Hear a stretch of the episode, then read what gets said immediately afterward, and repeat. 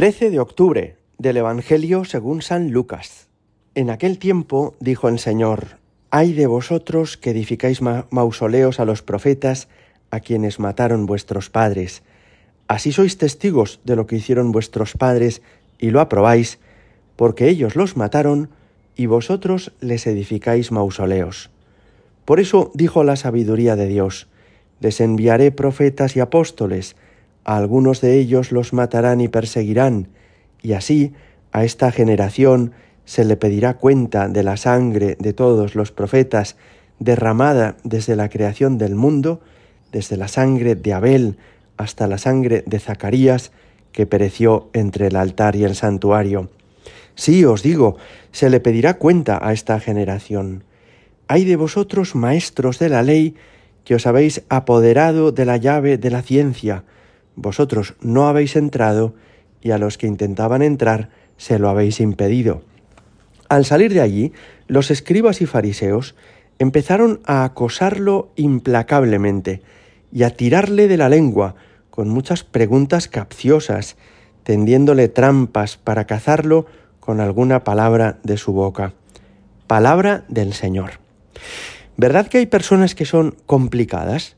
Que el trato con ellas resulta complejo porque ni entienden bien las cosas, ni tampoco están dispuestas a colaborar, muchas veces ponen dificultades en los trabajos o a veces son hiper susceptibles de todo lo que se les dice.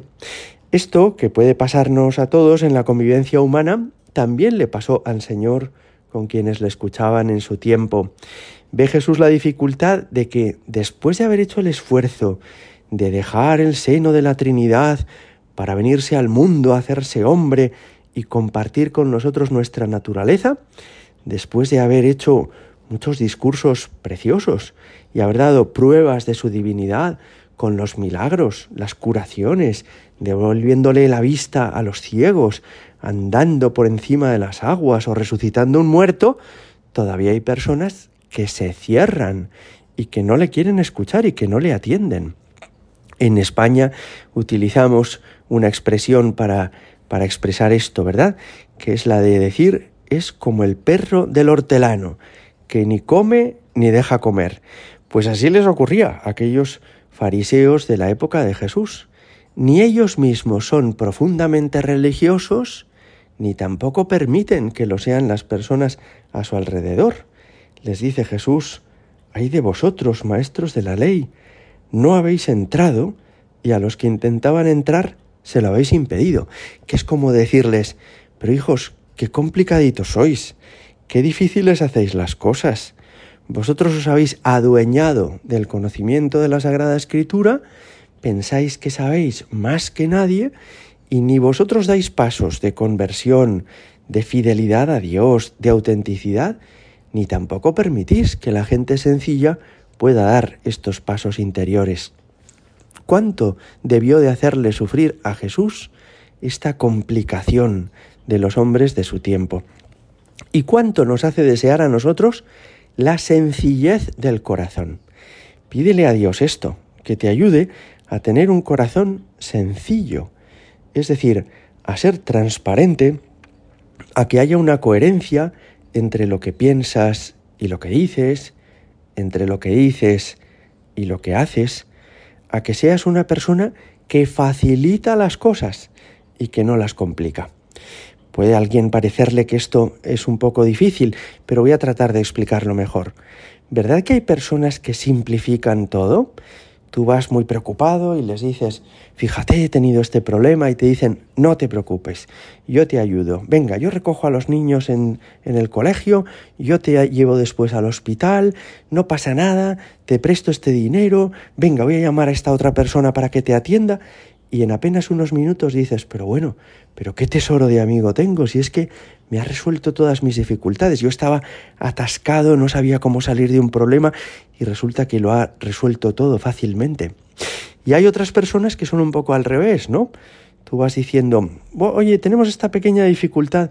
No, no, no, no, esta pequeña dificultad no, hay 16 dificultades, esta y esta y esta y esta, y no aportan ninguna solución, ¿no? Pues me parece que a Jesús le hace sufrir que los escribas de la ley, que los fariseos, son de esta segunda manera. A él no le permiten predicar con libertad, a él no le permiten acercarse a la gente con sencillez y con naturalidad, y tampoco ellos dan ningún paso para ser más santos o para agradar más a Dios. Son personas que dificultan el acceso a Dios, mientras que Jesús, que es Dios mismo, quiere facilitar nuestro acceso a Dios. Hoy le podemos pedir cada uno de nosotros, Señor, que yo no sea una pantalla que impide a los demás acercarse a Dios, sino más bien al revés, que sea como un reflejo de tu amor que haga más fácil a todos que te descubran. Señor, que yo no sea una persona que complica las relaciones personales con los demás y añade problemas a los ya existentes, sino que facilite la convivencia humana en el trabajo, en la familia, entre todas las personas.